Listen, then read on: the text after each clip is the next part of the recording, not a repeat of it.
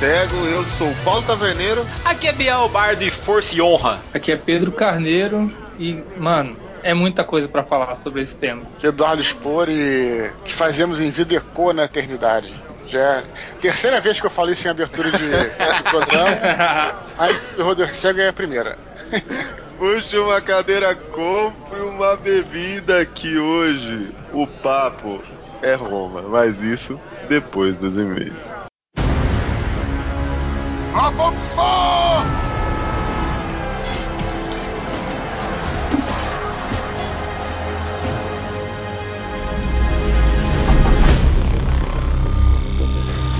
É com a aprovação do Senado que eu agora te nomeio Júlio César, cônsul de Roma. Qual é o seu nome? Bruto. Aquele que se opuser a essa lei se opõe ao próprio bem de Roma. Quando se tem poder, é muito difícil abrir mão dele. E aí, Bardo jogando muita atividade paranormal aí, cara? Demais, Taverneiro. Que jogo foda, cara. Olha, com todo respeito, Jorge, você mandou muito bem produzindo esse material, cara. E eu tô adorando aqui o meu exemplar que eu comprei pelo link do Beholder Cego diretamente da Amazon, cara. É muito maluco, né, cara? Sempre incentivando as pessoas a produzirem e a transformar o campo do Brasil a referência do RPG, cara. Eu tenho esse sonho ainda, Bard. Você vai ver, eu vou chegar lá. Taverneiro, somos dois, cara. Eu tenho também esse sonho. Acho que foi isso que fez o Beholder crescer junto com a Plix aqui, que a gente juntou essas ideias de fazer o RPG crescer e a gente produzir também RPG. A gente chega lá, cara, é só continuar lutando porque, cara, cada mês que passa, Taverneiro, estamos crescendo cada vez mais. Estamos no Spotify, estamos em todos os agregadores de podcast. E, cara, outro dia, velho, eu escutei de um padrinho nosso falando, pô, cara, eu, o que eu puder fazer para ajudar vocês, para vocês nunca deixar de produzir conteúdo, velho, pode ter certeza que eu vou fazer. Isso vale mais do que ouro para mim, cara. É, vale muito mais do que ouro. E você que tá escutando a gente, a gente quer saber a sua opinião. A gente quer saber se você tá gostando, se você não tá gostando. A gente quer saber do que, que você joga nas mesas de RPG. E a gente também quer saber como melhorar para vocês. Porque a taverna é assim, é democrática. Você entra aqui e fala, pô, taverneiro, eu quero minha cerveja assim, eu quero meu vinho assado. E a gente prepara para você. Mas para isso a gente precisa saber, porque eu ainda não encontrei nenhum aventureiro que me venda uma bola de cristal, Bardo. Você que tá escutando a gente precisa mandar um e-mail pra gente no contato arroba beholdercego.com, né, Bardo? A gente não tem bola de cristal ainda. É isso mesmo, galera. Como o Taverneiro disse aí, não passou nenhum bardo, conseguiu enfiar isso na nossa cabeça e então nós precisamos que você nos dê o feedback. E não só isso, cara. Manda lá sugestão de tema, fala, Bardo, eu não curti sua voz, cara, eu acho que ela é muito fina. Taverneiro, velho, você tá muito careca. Pode falar, cara, não tem problema. Nós estamos aqui pra isso, tá entendendo? Cara, falar do cabelo é foda. Fala de outra coisa, mas tá, do cabelo. Fala, fala cabelo que o Taverneiro é míope, tá ligado? Mas, meu, não fala da careca do cara, tá ligado? E não fala da minha voz também. Tipo, eu tenho um rostinho de 30, assim, na verdade 60, mas a minha voz é de 18, tá entendendo? Valeu, É. padrinho, Matheus, aquele abraço pra você, viu, cara? E pra você também, viu, Carlos? Me chamou de mal dublado. Cara, manda um e-mail pra gente, manda sim, manda suas impressões do Beholder, manda pra gente, fala do que, que você joga, qual sistema que você curte, porque a gente tá aqui pra vocês, pra melhorar vocês. E outra coisa, viu, Bart? Se você quer ajudar a taverna lá, compartilhe os nossos links, compartilhe tudo nas redes sociais. E não só isso, se você quer ajudar ainda mais, entre no nosso programa de padrinho, né, Bardo? Com toda certeza, Taverneiro. padrim.com.br barra Cego, ou melhor, picpay.me barra Cego. Cara, no PicPay você já ganha cashback, meu, e você já entra direto no nosso grupo. Mano, não tem desculpa. Você vai lá e paga e ganha de volta. Cara, não, não dá, não dá. Não dá pra arranjar desculpa pro PicPay. Galera, pra você ter ideia, o cashback é tão bom, tão bom, que nós já pagamos uma conta de luz através do cashback, cara. Pra você ter ideia. Então é muito bom. E não só isso, Taverneiro, vou falar real. Eu já tô cansado de entrar nos grupos de Facebook e vejo, cara, eu não tenho com quem jogar. Cara, eu não tenho um narrador. Cara, eu não tenho amigos. Meu amigo, serão, Taverna do Beholder Cego. Entra no nosso programa de padrinho e vem jogar comigo, cara. Nós jogamos outro dia a mesa dos irmãos Mario, que eram nove jogadores, com eu narrando ali. Hoje nós vamos ter mais mesas narrando. Tem Lenda de Sem Canéis, tem Terra Devastada, D&D, vai ter uma adaptação de Castlevania. Cara, o que você achar que não tem, lá tem. Inclusive Boku no Hero Academy tem gente jogando, tem GURP Supers, tem de tudo. Se você se sente abandonado, fala que ninguém joga o seu sistema, vem pra taverna que a gente vai arrumar uma mesa pra você, cara. Não é só isso, cara. O padrinho vai além. Ele vai além disso. Eu agradeço de coração os nossos padrinhos e eu trabalho tanto para que eles sejam felizes. Porque eu vou te contar, a gente sorteou, cara, uma miniatura e o Felizardo, o Carlos Martins. O mesmo que falou que eu sou mal dublado, que fique dito aqui, ó. Você vê que, não, você vê que a gente aqui não tem preconceito, tá entendendo? O cara me zoou, mas mesmo assim ganhou no sorteio. Somos justos. É isso mesmo. E o cara, Bardo, vai ganhar uma miniatura exclusiva do jeito que ele quiser. Do jeito que é o personagem dele, cara. Ele, vai, ele falou pra gente o jeito que é o personagem dele e logo logo vai chegar na casa dele a miniatura do jeito que ele descreveu o personagem pra gente. Graças a quem, Bardo? Os nossos novos parceiros, Hero Maker, cara. Você conhece Hero Maker, Bardo? Eu conheço, tá vendo? Inclusive já peguei e aproveitei que eles iniciaram ontem um programa de catarse deles e já apoiei já porque cabe a nós fazer o Hero Maker crescer.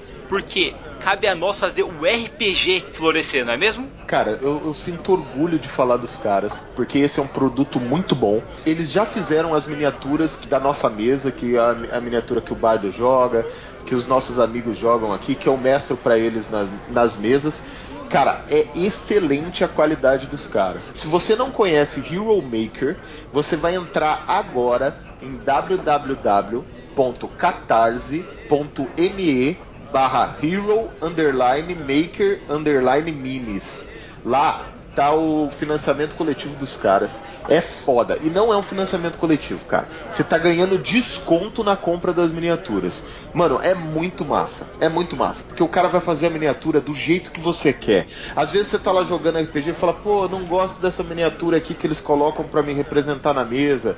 Não acho legal. Lá no Hero Maker, cara, você pode escolher o jeito que é o seu personagem, cara. Você escolhe a arma, você escolhe a roupa, você escolhe. Você escolhe a face, Bardo. A face, mano. Ô, Taverneiro, vamos, vamos abrir o jogo? Vamos falar a verdade? Cara, se você é como eu e Taverneiro, só tem miniatura desgraçada, que não combina com os personagens. A gente tem um, o Ronan que joga com a gente, encarnou que é o índio dele. E meu, é uma miniatura feia, cara, que dói. Mas feia que dói. A madrinha da taverna, Andressa, ganhou um sorteio que a Hero Maker fez e nós fizemos uma miniatura pro Ronan, cara. Pra não jogar mais com a miniatura feia. Que dói. Nossa, dói, cara. Dói ver ele jogando com a miniatura, dói? dói? Dói o olho. A Andressa ganhou o sorteio pediu as miniaturas dos personagens da mesa e ela trouxe pra gente. Eu vi as miniaturas, eu e o Bardo, e a gente se apaixonou, cara. A gente falou: Meu, os caras fazem um trabalho de primeira, o trabalho é excelente. Gente, vale cada centavo do investimento seu no Hero Maker. Cada centavo. E eu vou falar até mais, cara. Vale muito mais do que você vai investir. Você vai ter um personagem único na sua mesa e realmente representando 100% do que você está interpretando, não é não, Bardo? É isso mesmo, galera. Existem personagens que merecem ser eternizados e uma miniatura desse personagem é a melhor coisa que você pode fazer. E não só isso, Bardo. O Hero Maker, além de você fazer a miniatura tamanho real, faz ela do tamanho grande, sabe? Para usar tipo como action figure. Você pode fazer, cara, lembra aquele seu personagem que você jogou e você curtiu muito? Você pode fazer ele gigante como action figure, Bardo. 15 centímetros, cara. É muito grande. É muito legal. Cara, você que tá escutando agora, não pode perder. Corre lá e ajuda essa galera, porque o trabalho deles é excelente, cara. E, e nem é uma ajuda, vou falar pra você, Bardo, nem é uma ajuda, é uma aquisição. Porque cinco miniaturas de alta qualidade, hum, você não acha em lugar nenhum. Com toda certeza, Taverneiro. Então, galera, aproveite seu 13 terceiro e ajuda a Hero Maker a crescer para eles abrirem uma lojinha e nós conseguirmos desconto comprando lá.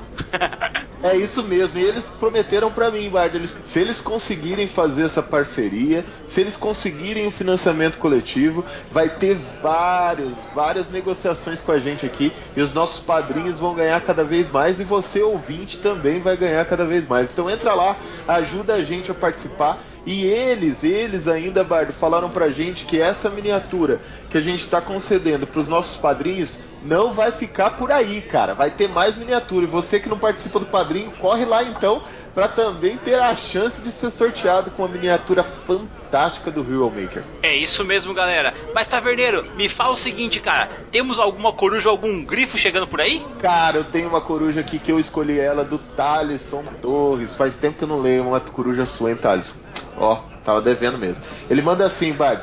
Primeiramente, Prix, o seu trabalho nesse episódio pode ser definido por uma palavra: esmero. Ele tá falando, cara, do Sombra do Abismo, Bardo.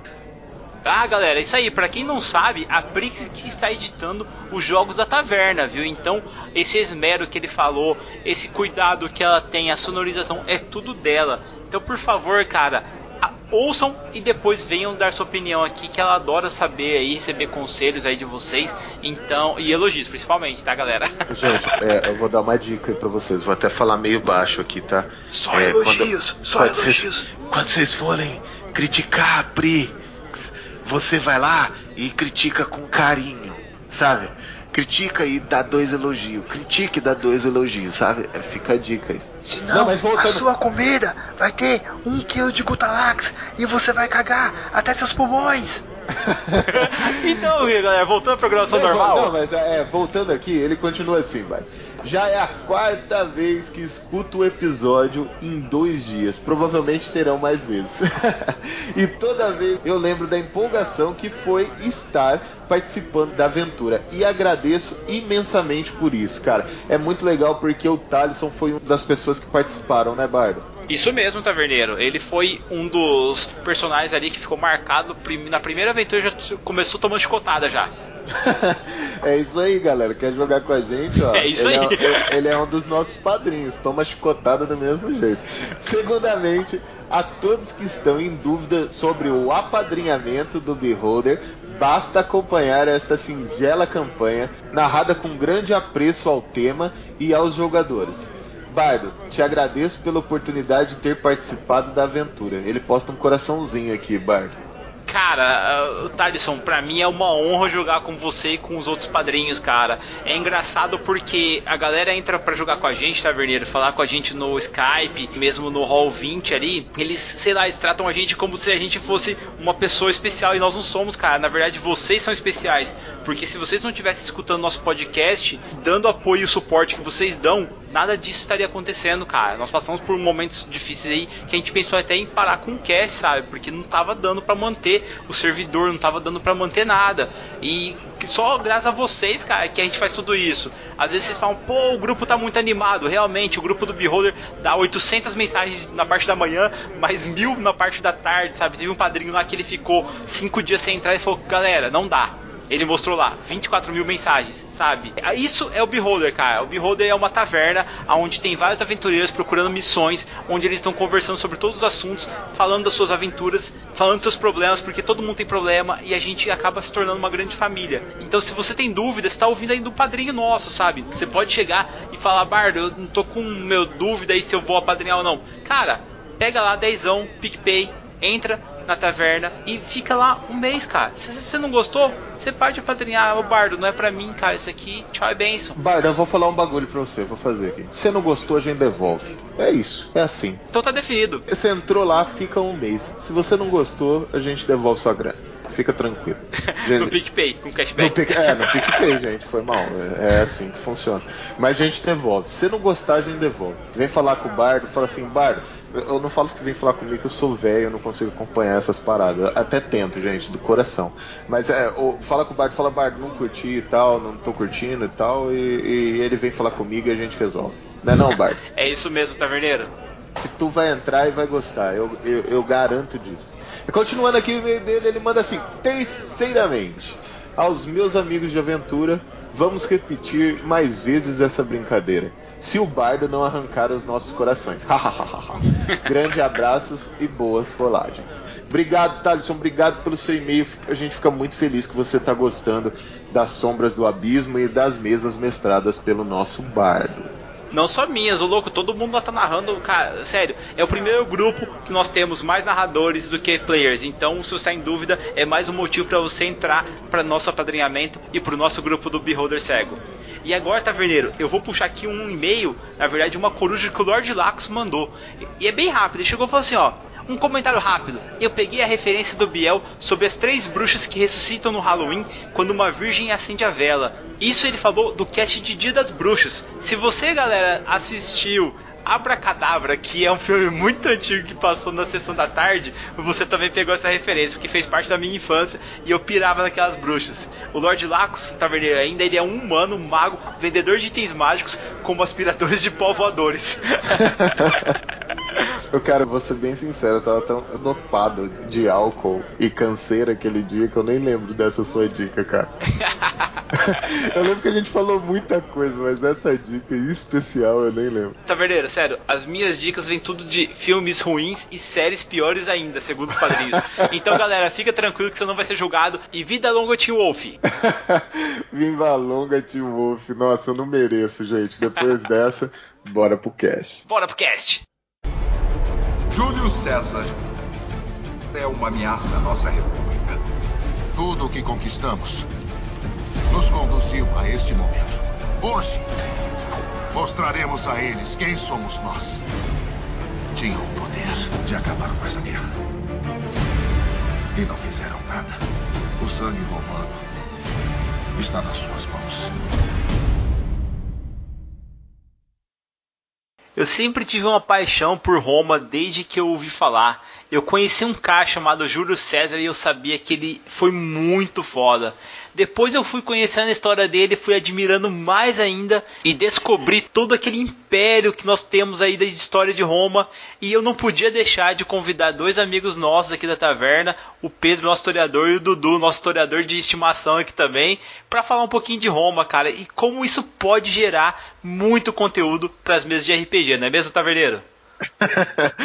Historiador de estimação foi duro. Não, eu até fiquei preocupado. Eu nem gostei me chamasse assim, pode chamar de curioso, até de estimação, isso não é problema. Mas me chamar de historiador é meio complicado, porque eu, eu sou a antítese disso. Na verdade, eu invento histórias. O problema de especialista de história é que, tipo assim, as pessoas acham que você tem que saber de tudo sobre tudo. Então o cara fala, ah, você é formado em história, o que, que aconteceu em 1412 na Austrália? Aí você tem que dar uma resposta pro camarada. a melhor resposta é não sei, cara. Mas a gente tá com esse grupo aqui para conversar um pouquinho, para entender o que, que aconteceu naquela época, naquele grande império, se era um império ou não era um império.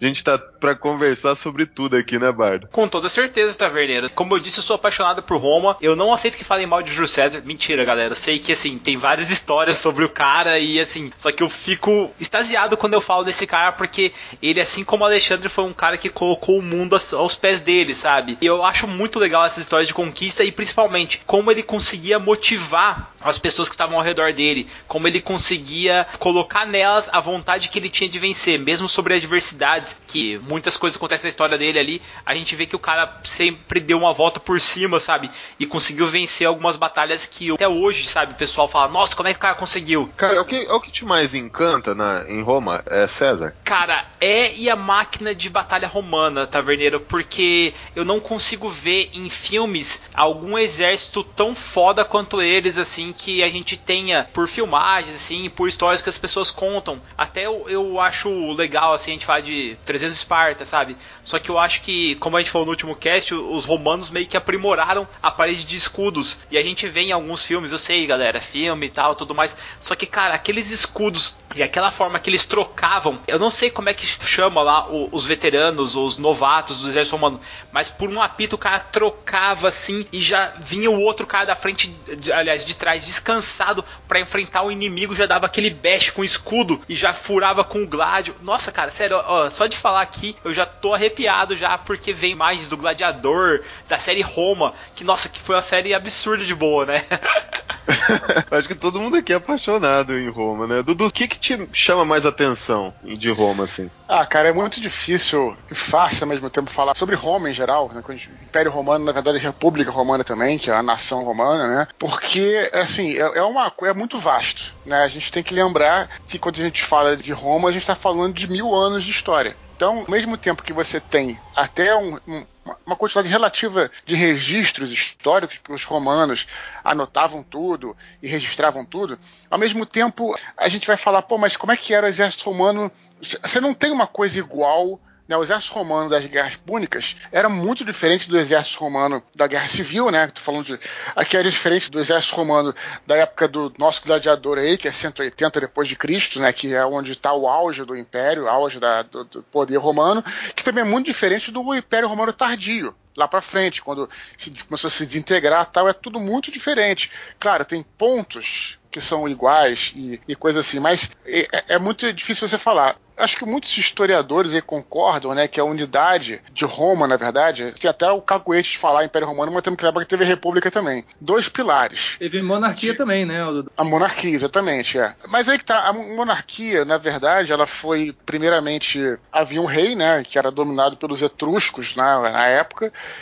e aí, quando os latinos, que eram outro povo que vivia na época, é, os latinos e os sabinos, né, eles sublevaram contra os etruscos, que também tinham uma espécie de um senado, a República Romana foi calcada, ela foi baseada na ideia de que não teremos mais um rei. Então é por isso que, mesmo depois, quando Júlio César é, quis se instaurar imperador ali, ele era ditador, nunca falou que foi imperador, o imperador foi para frente e tal. Ele teve muita oposição por causa disso, que ah, esse cara quer acabar com os princípios que são fundacionais de Roma, que era o Senado, né, a República, depois teve o Império. Tem essas duas pilares, que é primeiro o Senado, né, que apesar de quando depois que teve o Império ele se enfraqueceu, mas sempre existe o Senado, e o politeísmo, ou paganismo, como vocês preferirem.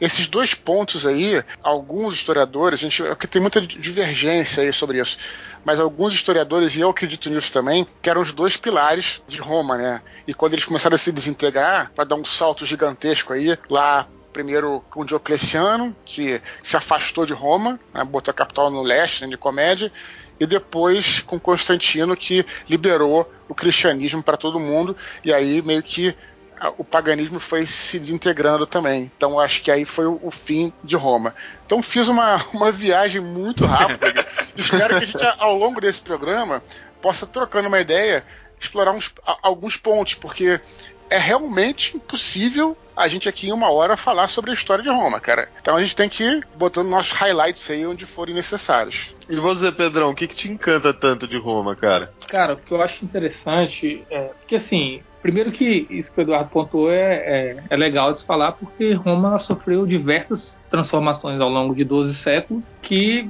se você pegar um período e, pegar em outro, parecem coisas completamente diferentes. Também, pelo fato de ser algo que é, é muito para trás, não é tão simples assim a gente dizer que se foi ou não foi com tanta certeza. Apesar de Roma, a gente tem muita coisa ainda. Mas assim, o que eu acho mais legal, mais fascinante em Roma é essa característica que eles tinham, vem um pouco de Alexandre também, de eles terem é uma espécie de humildade assim, deles assimilarem o que as outras culturas que eles iam conquistando tinham de melhor e colocarem na prática deles, no, tanto seja no exército, na prática diária, vamos dizer assim. Ah, cara, mas eu acho que isso aí é humildade. Os caras iam vendo que os caras eram bons e eu, tipo, meu, que absorvendo. né?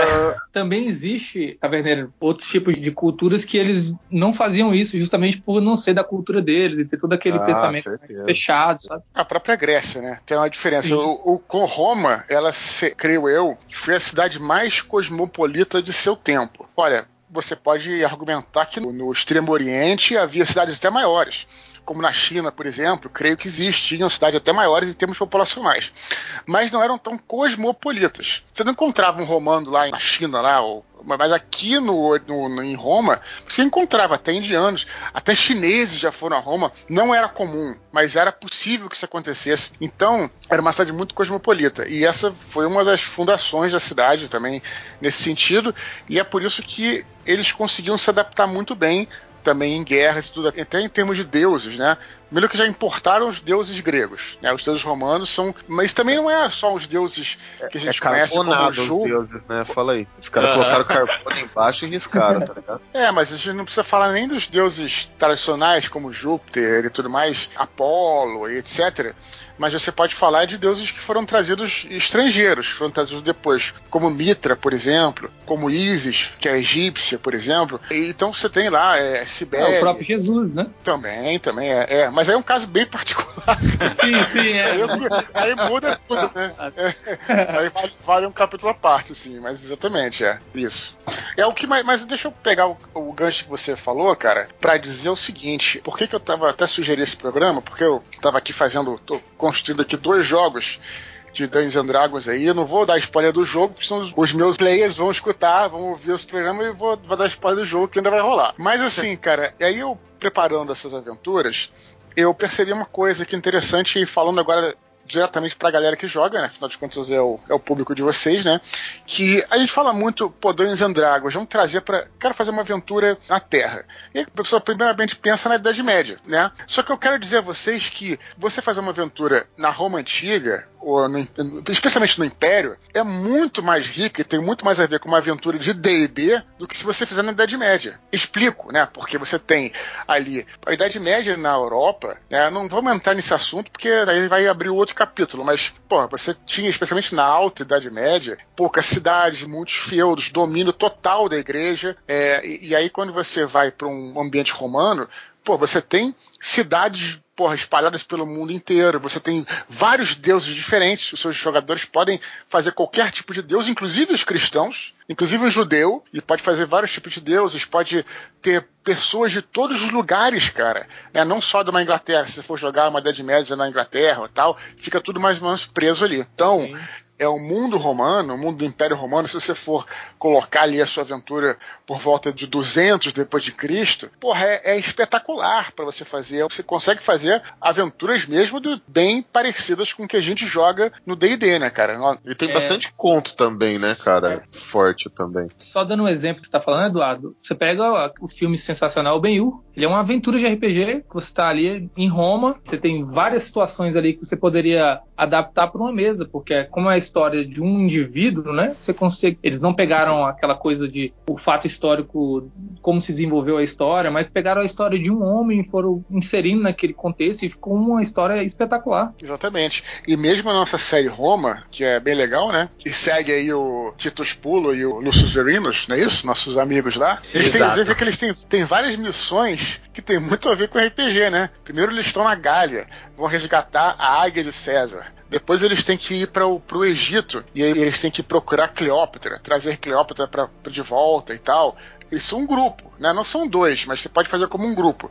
E mais uma vez, né, enquanto você fazendo uma aventura na Terra e ficando restrito ali à Europa, você tem até um cenário meio mais ou menos parecido. Se fazer uma aventura no Império Romano, você pode levar os caras para o leste, cara, para Jerusalém, ou, ou sai de Roma, vai para Britânia, para Germânia, os Alpes ali no meio. Então tem tanta coisa para se falar com tantos Sim. povos diferentes que eu acho que tem muita riqueza aí, cara. Só pelas invasões das tribos germânicas ali, né, cara? Puta, tem coisa pra caramba. É, exatamente. Eu vou falar pra vocês que eu adoro falar sobre Cartago ali e a luta que teve de Roma com Cartago, porque pra mim parece ser uma civilização tão exótica, sabe? Que você fala, pô, os caras utilizavam elefantes. Eu não sei quantos de vocês já utilizaram um elefante como arma de guerra contra os seus personagens, ou a favor deles, sabe? Quando eles tiveram coordenar uma batalha. Eu fico pensando, nossa, deve ser muito massa, cara, fazer isso. Porque é um bicho gigantesco. E naquela época, você não via monstros com facilidade. Então ele era um monstro dotado de presas enormes tal. E se você levasse ao cúmulo de fazer igual o Senhor dos Anéis e decorar aquelas presas com espetos, talvez, sabe? Umas pinturas de guerra, você deixa o bicho mais aterrorizante ainda, sabe? Eles podem ter contato, no caso dos seus personagens, com essas culturas e com essas máquinas de guerra, ou mesmo você pegar e colocar eles, igual vocês falaram, lá pro Oriente, onde eles terão contatos com os chineses, talvez com um pouco de pólvora, não sei se daria certo devido à idade ou tal. Seria bem divertido de ver isso acontecendo. Não, só o contato com o próprio Egito, sabe? Que tá bem próximo ali por causa, realmente, por causa da relação entre os dois povos. E também tem um, o, a- o choque de deuses mesmo, de crenças ali. Também dá pra fazer coisa pra caramba, mano. É, eu gosto muito dessa parada dos deuses e das religiões, cara, que eu acho que tem muito a ver com a própria ideia. Mas você tá falando aí das guerras púnicas, né? É, é o que eu acho, vou falar de detalhes sobre as guerras, guerras púnicas, aí fica, fica meio chato. É, dá um, dá um uma sobre isso, né? Sem dúvida. Coisa, mas uma coisa que eu acho interessante das guerras púnicas, que foi a primeira. Claro, os romanos já tinham servido de outras batalhas, estavam em processo de expansão. E ali se chegaram ao Mediterrâneo e começaram a ameaçar os impérios mediterrâneos, um deles era Cartago, né? Como vocês sabem muito bem, mas o que eu acho interessante é o seguinte: você falou da máquina romana de guerra e tal. Eu costumo brincar e dizer que Roma que era o Batman da história. É o Como assim? Vou explicar, vou explicar. Né? Não, não, não, não é, nem é isso não. O que, que é o Batman? O Batman é um sujeito normal que ele tem o primeiro contato com o inimigo, quem já leu o quadrinho, né? Aham. Apanha, fica todo arrebentado, e aí escapa, e aí observou como é que é o inimigo e tal, e se prepara pra enfrentar. Ou se for um inimigo mais forte, cria uma armadura. Ele, ele- descobre as fraquezas do inimigo pra enfrentá-lo. E essa e as guerras púnicas tem um elemento interessante que é, Cartago tinha uma frota marítima muito maior do que, do que de Roma, né? Que era muito elementar a frota deles, quase não tinha os barcos e tal. Ô Dudu, desculpa te interromper, cara, mas eu nunca entendi isso. Qual que é a diferença dos barcos deles com os romanos? Por que, que os caras eram tão tops assim em relação aos romanos, cara?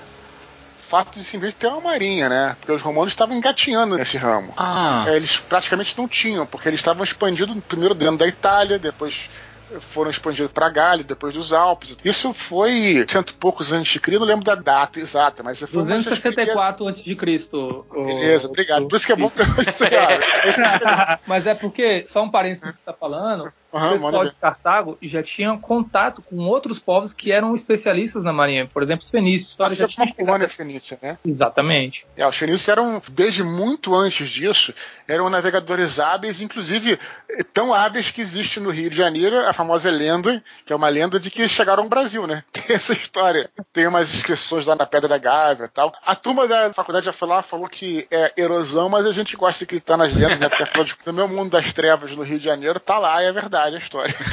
bom. então, assim, cara, e aí os romanos tomavam pau no mar, e o que aconteceu? Eles capturaram, aí, divergência, ou capturaram, encontraram, etc., um navio cartaginês. O que, que, que, que eles faziam? Eles encaixavam as peças do navio, e para que elas ficassem encaixadas e para que os cartagineses pudessem construir os seus navios muito rapidamente, as peças eram marcadas.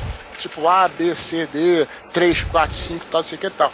E aí eles capturaram, por isso que eu brinco falo que é o Batman. Os romanos capturaram esse navio, ou encontraram, seja lá qual for a situação, eles desmontaram o navio inteiro, botaram no chão, assim, observaram peça por peça. Você imagina aquele navio imenso, todo, né, o pedaço aqui, aí fizeram um esforço de inteligência mesmo, o cara tem, que- ter, ter que ter rolado muito bem aí a inteligência, né? E aí conseguiu copiar né, porque estava marcado, porque os cartagineses, para poder f- fazer rápido, eles marcavam as peças. As peças saíam lá da. Não, não tinha fábrica, obviamente, mas saíam da carpintaria marcado. Os caras marcavam e faziam o encaixe dos navios. Então os romanos pegaram e desmontaram o navio. Ah, assim que os caras fazem. Aí, meu irmão, botaram o neguinho para trabalhar e fizeram uma frota imensa. Aí que foi o início da frota romana, né? A história naval romana surgiu a partir daí. Claro que depois teve muita coisa. Pô, o Aníbal veio para Itália, detonou. Sim. A Itália ficou aqui no Ocidente durante muito tempo. Depois ah, o Ciprião africano pegou ele na África. Enfim, aí,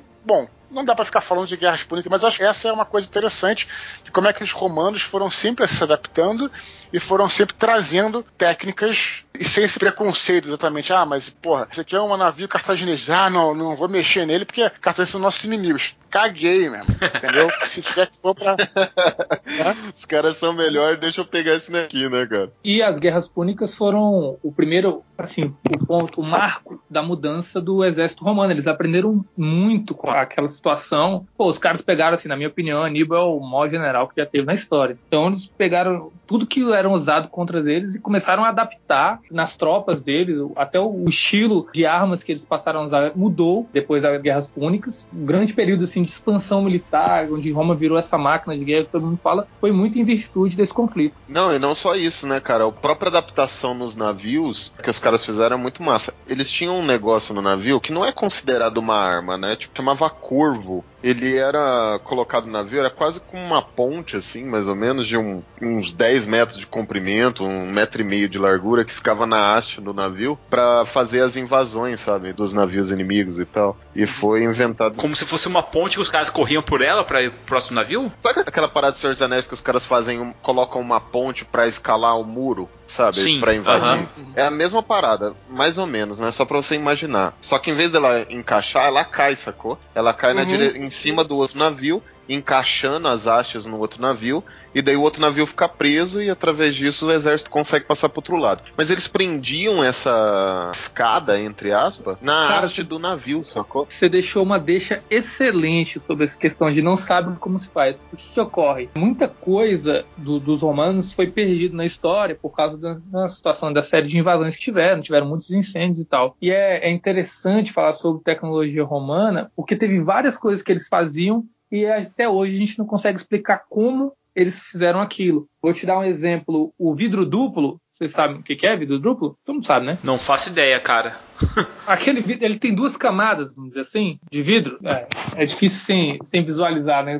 Pode mandar uma imagem no Google Imagens. Mas pensa numa janela que você tem a janela, um vão e outro vidro atrás, entendeu? Ah, sim. Aham. Os romanos tinham isso, ninguém sabe como é que eles conseguiram fazer isso e só foram reinventar o negócio em 1930. Olha o tanto de tempo de, que passou sem as pessoas entenderem aquela tecnologia, como é que eles produziam algo daquele tipo. As estradas romanas também são um- uma coisa de excelência assim absurda, aqueduto, tudo que eles faziam tinha um, um nível de qualidade muito alto. O E próprio- é- é uma- E, cara, você tá falando desse negócio aí, Pedrão. Eu comparo os romanos, cara, aos anões no RPG, porque eles conseguiam erigir é, monumentos de pedra, e isso eu vejo bem do Bernard Cornwell nas obras dele, ele falando é, e como os caras conseguiam fazer um negócio que era durável, cara, porque passa ano e tal, e os caras saíram ali, no caso da Britânia aí, há muito tempo atrás, o, o Bernard Cornwell fala, cara, quando você chega lá e você encontra e ninguém consegue copiar, tanto que eles tinham ali chapas de aço que eles utilizavam pra algumas coisas que eles falam assim, não, isso aí é chapa de aço romana. Daí os caras, ah, mas por que a gente não faz igual? Os caras falam que não existe é, ferreiro ali que saberia o mesmo sistema que eles utilizavam. E em um dos livros do Con Iguden lá, ele fala que o Júlio César, quando estava no período da Espanha, ele conseguiu contato com os ferreiros que faziam um aço negro, que até hoje, cara, eu não consigo, assim, visualizar uma espada que ela fosse feita de aço negro, sabe? No livro falam que seria muito mais resistente do que um aço comum.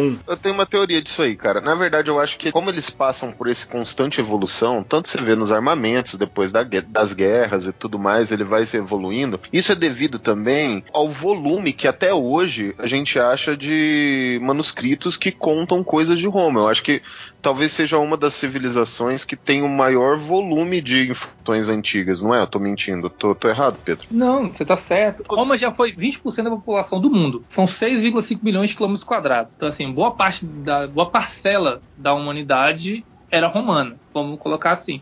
Então é natural que você tenha muito mais é, registro e documento de algo que foi tão grandioso assim. Mas eu acho que os caras registravam muito as coisas e isso facilita o estudo futuro, sabe? Perdura, entendeu? Entendeu o que eu tô tentando Sim. explicar? Porque se claro. você registra as maneiras e os processos e tudo mais, fica muito mais fácil de você evoluir naquilo. Quer ver? Eu vou dar um exemplo que é muito fácil de entender. A própria catapulta, sabe? Que era uma das armas de cerco que eram utilizadas e depois virou trebuchet, por exemplo, né? O onagro, sei lá o nome que é, que é chamado, que é é uma catapulta que dá pra arremessar N coisas, tipo chumbo, fogo grego, petróleo, sei lá, pelota de pedra, numa distância muito maior, tá ligado?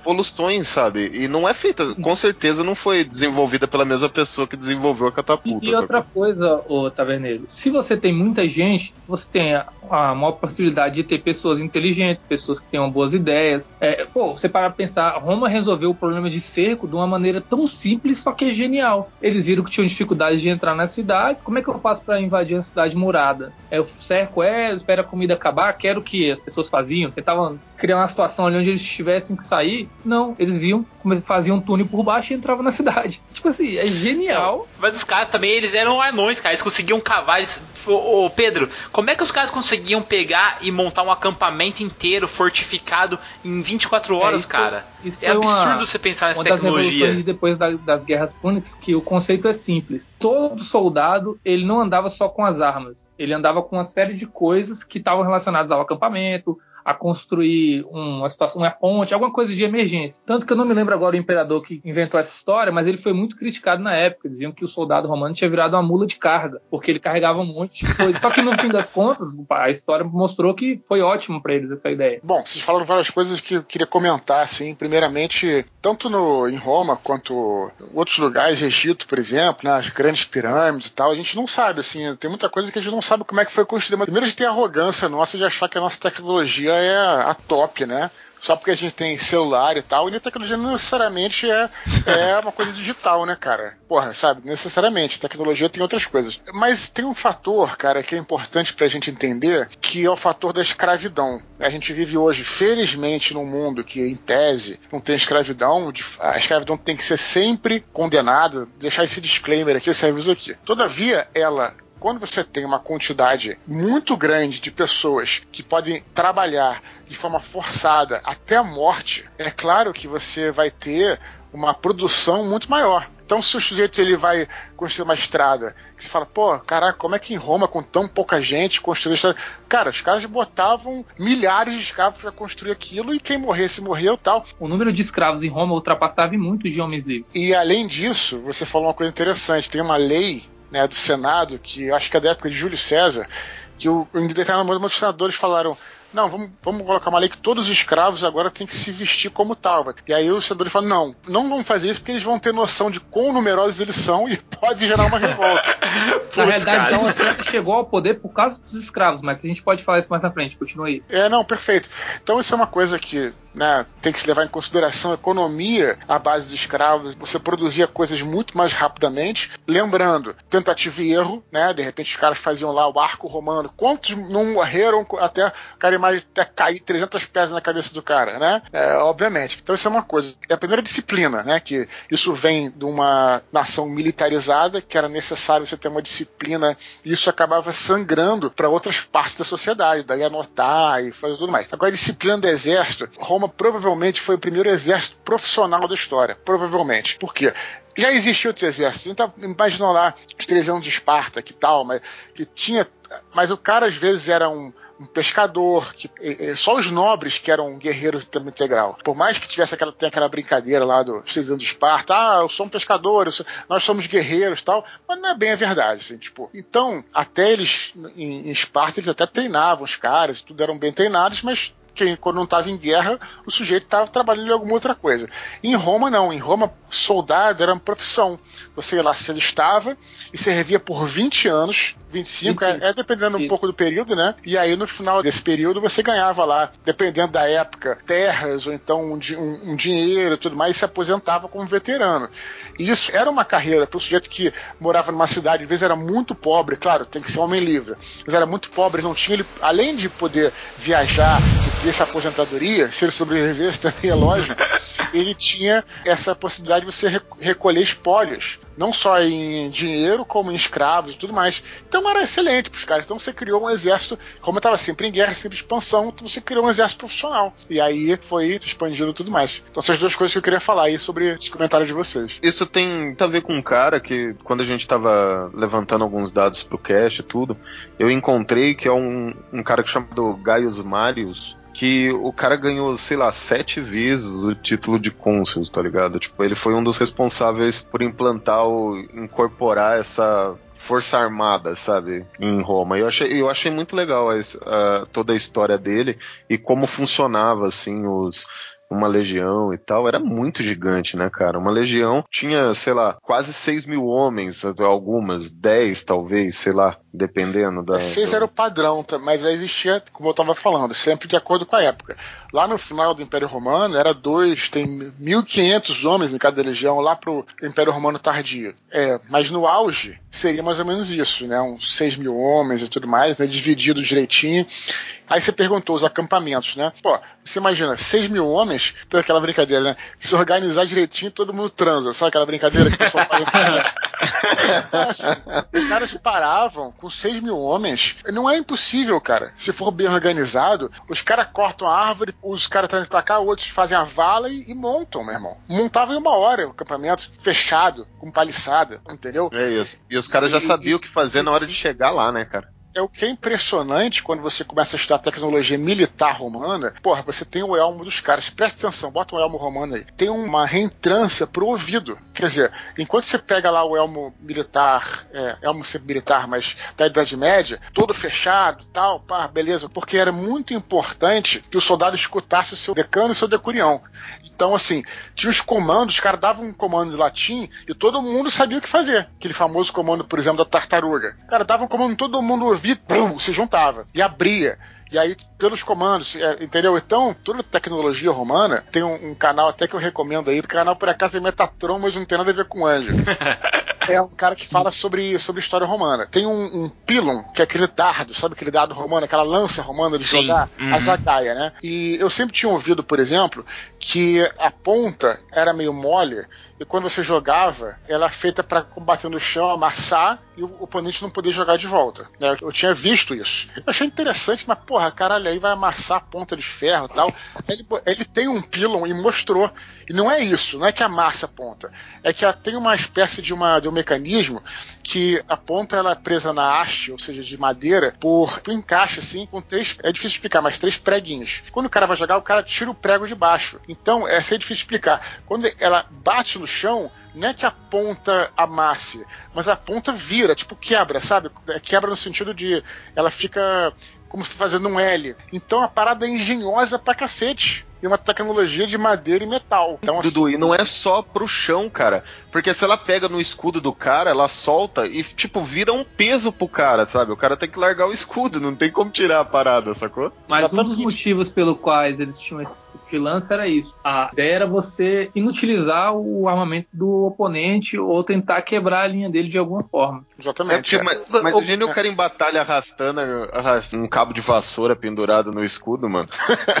é muito impossível. Deixa eu fazer uma perguntinha pra vocês aí. É, duas coisas, primeiramente. Vocês acham que Roma cresceu principalmente por causa desse sistema bélico deles de irem atrás de conquistar escravos, de irem atrás de conquistar terras e tudo mais? E a segunda pergunta, pô, buscando, voltando de novo aos livros. Tem uma cena que o cara pega, o general chega pra um soldado que é o mais forte ali, ele fala arremessa. E antes da batalha o cara vai e arremessa um pilum com uma fita vermelha para eles verem exatamente onde tá. A partir do momento que os exércitos inimigos passam por aquele pilum, o cara dá a ordem e todos os outros romanos arremessam o pilum deles para matar a galera. Vocês acham que isso funcionaria em campo de batalha? E vocês acham que isso funcionaria numa aventura dos heróis fazerem contra um exército quando eles estiverem liderando o exército ou não? Olha, é o seguinte, é um pouquinho complicado em RPG você desenvolver essas batalhas campais, né? Assim, tipo, como é que você vai fazer isso? RPG geralmente você é, porra, um cara no meio, dois personagens e tal, etc. Não sei, talvez se você levar isso pra um board game, talvez seja melhor. Mas o que você está se referindo é especialmente o fato de você jogar o pylon e você ver o alcance que você tá falando, né? Isso. É, cara, eu, bom, eu, eu acho, eu não sei, nunca vi um relato disso, mas eu acho que talvez seja válido, né? Na real, sabe, tipo,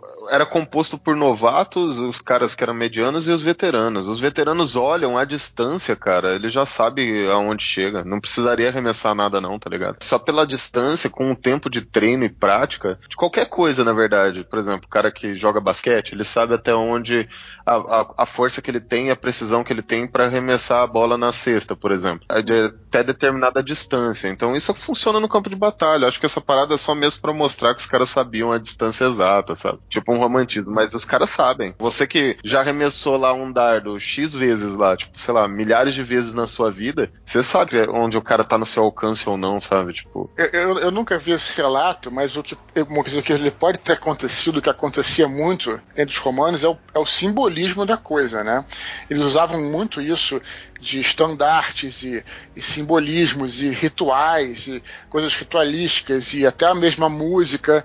Então, pode ser que tenha acontecido, dependendo de um general, a maneira como ele ataca, a maneira como ele se defende, utilizando disso até para mexer com o moral dos homens, né? Mas acho que é possível, né? Embora nunca tenha visto esse relato em específico. Cara, ia ser massa, né? Você pede pro cara mais fraco arremessar, tá ligado? E todo mundo tira sarro, todo mundo tira sarro do cara porque o cara é o mais fraco, sabe? Daí você fala, vai lá, arremessa lá, tipo, o cara vai lá, arremessa a lança dele lá e chega lá, daí ele vira pro soldado, você tá vendo? O mais fraco da legião conseguiu acertar ali. Duvido que vocês não conseguiriam mais longe, sabe? Tipo, e daí pra incentivar os caras. Motivação plus, né?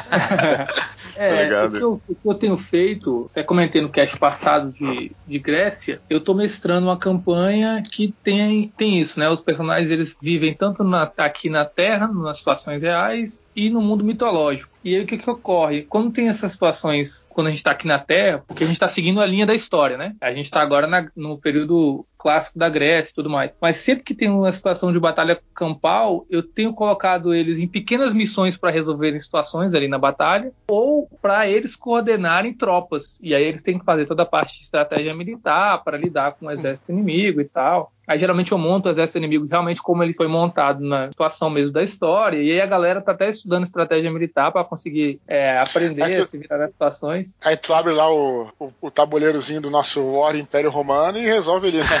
é. É, mas assim, só para não perder a deixa da sua primeira pergunta, Obardo, cara, tem a ver com, a, com a, a, expansão militar e como o exército deles era bom, tá? Tem muito a ver com isso mas também tem a ver com toda a estrutura social que Roma tinha e como eles lidavam com os povos que eles conquistavam. Na realidade, tudo vai depender do período, tá? Eu tô falando de forma bem ampla. Mas assim, Roma ele chegou num lugar e tomou um lugar, aquele lugar é Roma, faz parte do império.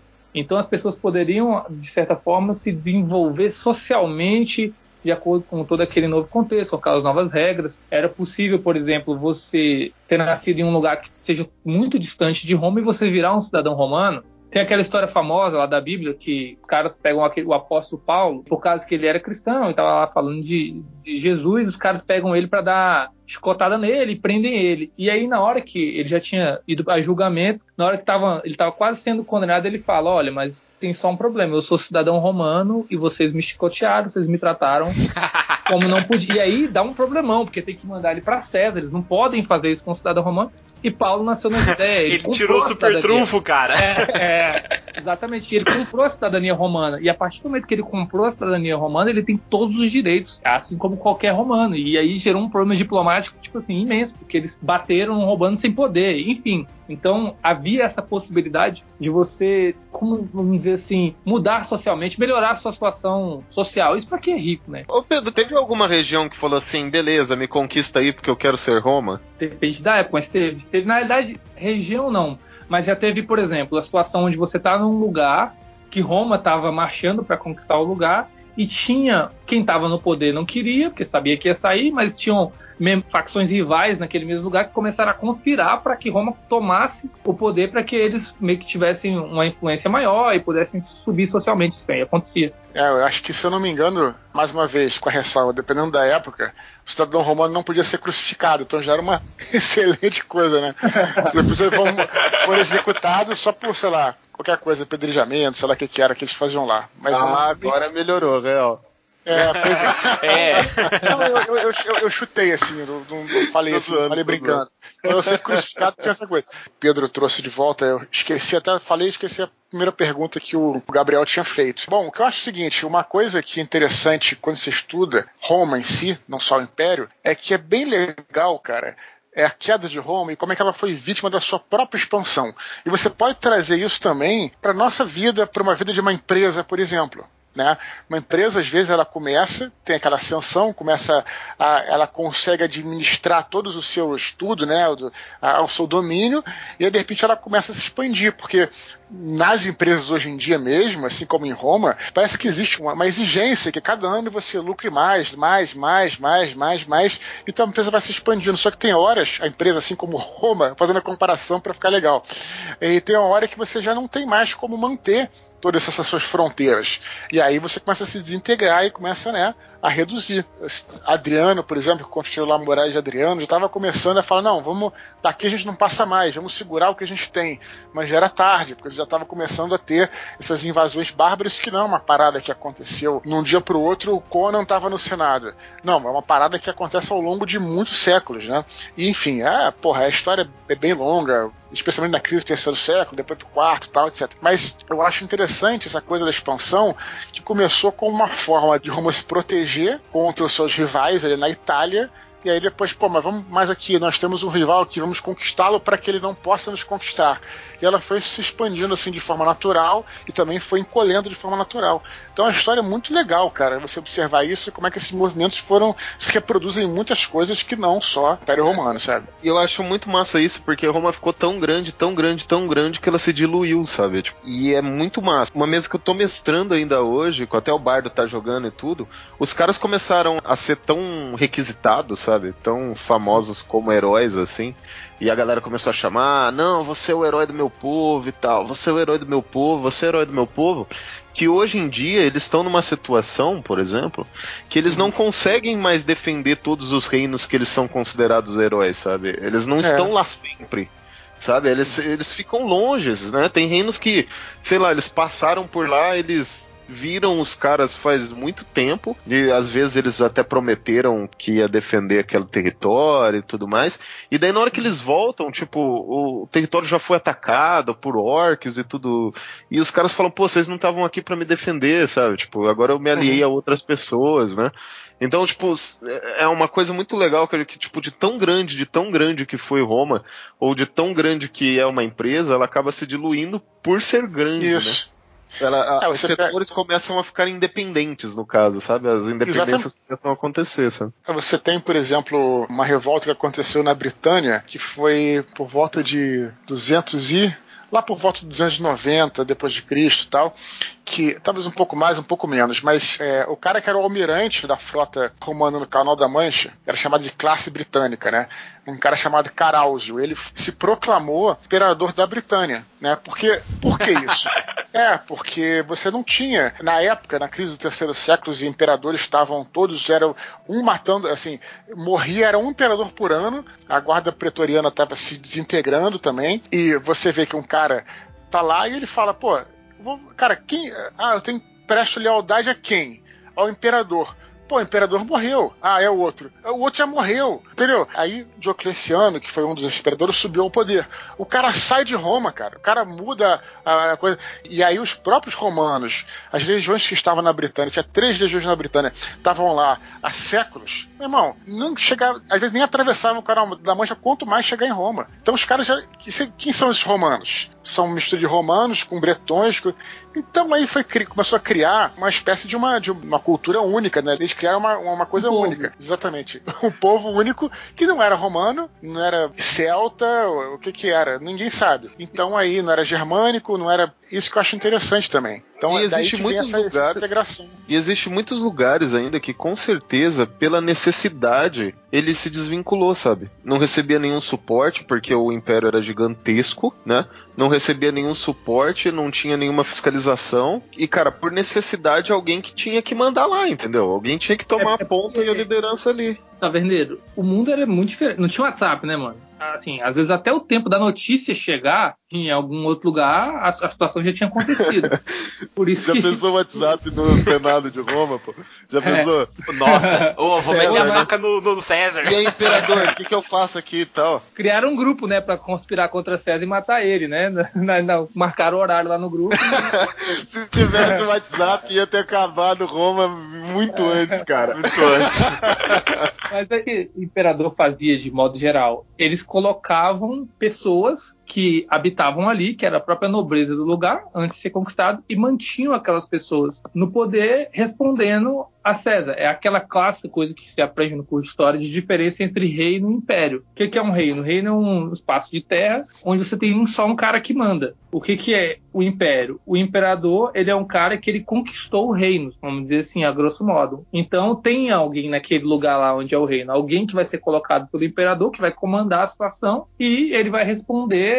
Isso aí tem todo um sistema de regras e tal ao imperador. Eu, eu sempre dou esses exemplos assim que envolvem a situação de Jesus e tal, porque como o Brasil é um país que é católico, é, você pega ali, por exemplo, quando eles prenderam Jesus, é, queriam matar ele, só que eles não tinham autoridade para matar. Aí o que, que eles fizeram? Mandaram para os romanos. É, Pilatos, que ele era o cara que estava é, governando a Judéia e respondia ao imperador. Só que Pilatos vê- a situação e fala: Ó, aí não tem nada a ver com a gente, e manda é, Jesus para Herodes, que era um cara que era um- da nobreza local, que quando Roma conquistou ali a região, mandou, continuou deixando ele comandando ali e tal. Ele não era mais rei nem nada, mas ele comandava a região e ele respondia a Pilatos, que respondia a alguém que ia chegando até o imperador. Sei se ficou claro esse, essa, essa pirâmide assim, de autoridade que eu tô colocando. A situação da Judéia é bem legal mesmo. Legal, né? Não tem nada de legal. Mas assim, a Judéia era anteriormente, estava sob o jugo do reino grego, né? Que era o, o, reino grego que foi a partir da desintegração do Império de Alexandre. Os Seleucidas, né? O nome deles. E aí teve uma revolta tal, que foi a revolta das Macabíadas, né? Que eram, foi contra esses caras. Quem ajudou os judeus a se libertar do jugo é, dos Seleucidas foram os romanos. Né? O pai do Herodes, que esse Herodes da época de Cristo é o Herodes Antipas, Aí Sim. que é filho do Herodes o Grande, né? O Herodes o Grande é o do censo lá, que tanto que conta a história isso, que, isso. que é o Egito. É o primeiro. Tá. E o pai do Herodes o Grande foi cara que foi o consultor que fez esse contato com os romanos, falou: olha só, a gente quer se livrar dos Seleucidas, então beleza, vamos nos unir aqui com os romanos, só que aí vocês romanos colocam o meu filho, que é o Herodes, né, que foi chamado de Herodes o Grande para a história, como o rei da Judéia, e nós vamos ser todo mundo amiguinho. Então Herodes o, o rei da Judéia, que não é Herodes Antipas, lá que é o cara que é o, o pai dele, ele foi o cara que era um, um, um rei judeu, mas era puxa-saco dos romanos. Construiu Cesareia, por exemplo, que é um porto em homenagem a César, mas ele construiu tudo, etc.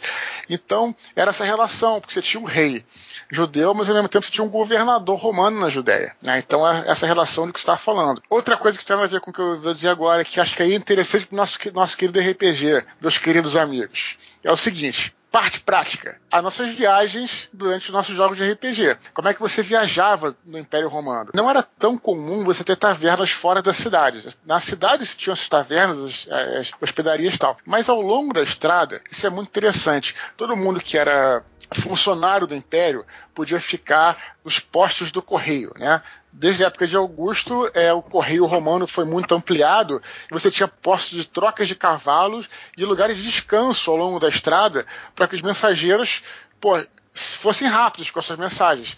Então andava lá, sei lá, tantos quilômetros, lá tantas léguas, tinha um posto de correio, trocava o cavalo, andava mais um pouquinho, aí parava no lugar, dormia duas horas e saía correndo.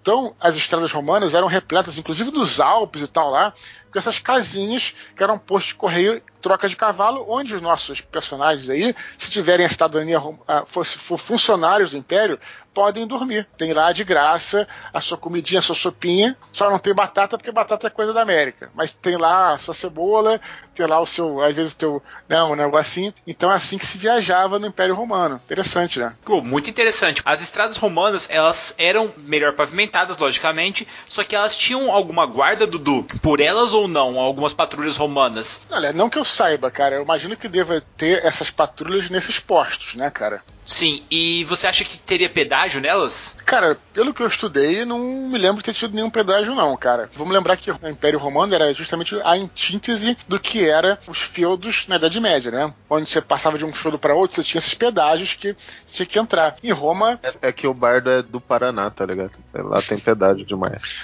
Talvez o Pedro tem alguma informação extra em relação a isso. Mas que eu saiba, não. Também que eu saiba, não. Tava até pensando aqui, nunca falar nada em relação a isso. É que eu penso na ideia dos personagens terem que escolher entre ir pela estrada romana, que teriam de pagar um pedágio, ou tentar ir por fora, sabe? Que seria mais perigoso também, poderia ter o, a incidência de assaltos. Mas isso resolve fácil, Obardo. A aventura pode ter até a ver com isso. Tem um cara lá que está colocando imposto no lugar e não pode, de acordo com a regra, e você, que é o grupo que é soldado romano, está indo e lá ver a situação. E aí você cria toda a, a aventura baseado nisso, no cara ter uma espécie de poder ali dentro, enfim, é uma deixa. E outra coisa que eu queria levantar aqui, vocês falaram do resgate da águia. Cara, eu fiquei já na cabeça assim, o que uma águia dessas poderia dar de poderes à legião, sabe? Porque reza a lenda que as águias do exército francês que eles utilizavam levantava a moral do, da equipe, conseguia assim até provocar terror dos inimigos, sabe? Quando eles viam aquela águia, dizia que a própria força do imperador estava ali, sabe? Eu fico imaginando se isso aí também acontecia no exército romano, quando os caras viam aquela águia dourada ali na frente do campo de batalha. Será que os caras tremiam na base? Será que ele pode dar aí uma vantagem num teste de intimidação aí? Ah, cara, logicamente, a gente tem que pensar como é que seria isso em termos de regra, como é que se traduziria em termos de regra. Agora, o que, que a gente tem em relação à história? O Pedro vai poder confirmar aí ou, ou, ou questionar.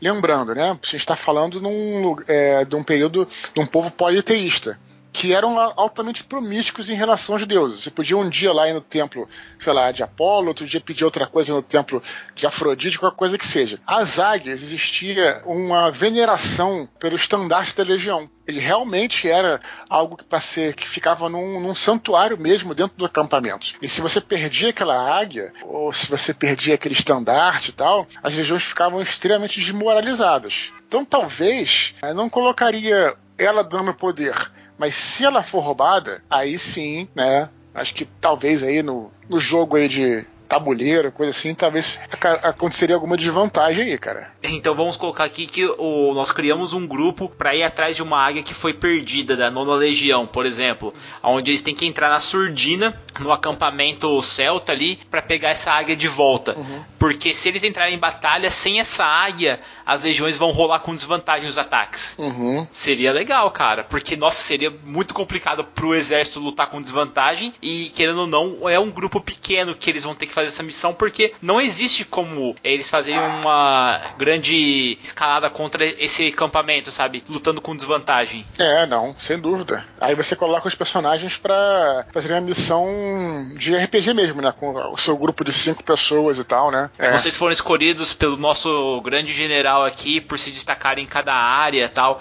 E, mas aí entra uma pergunta que, cara, eu tava querendo fazer desde o começo. Como é que vocês utilizariam a magia, ou vocês utilizam a magia no Império Romano? Eu usaria cara, mais a magia com os povos que não são romanos. Eu acho que eu iria mais por essa linha, porque, assim, se a gente for criar um grupo de pessoas romanas, a gente vai estabelecer que tudo que a gente entende como sociedade é o que é romano. E aí tudo que é de fora é o desconhecido. E eu acho que fica muito interessante você adaptar a magia nesse ramo do desconhecido. Porque, inclusive, em algumas situações de contatos né, do, do, dos romanos com outros povos, havia é, meio que esse misticismo, sabe? As coisas que eles não entendiam poderiam ser consideradas ah, como mágicas. E aí eu acho que seria bem legal você pegar, por exemplo, ele se encontrando com os próprios celtas, com alguns povos germânicos, qualquer povo extremo, o Egito, cara, seria um, um, lugar onde você pode usar muito essa ideia de magia.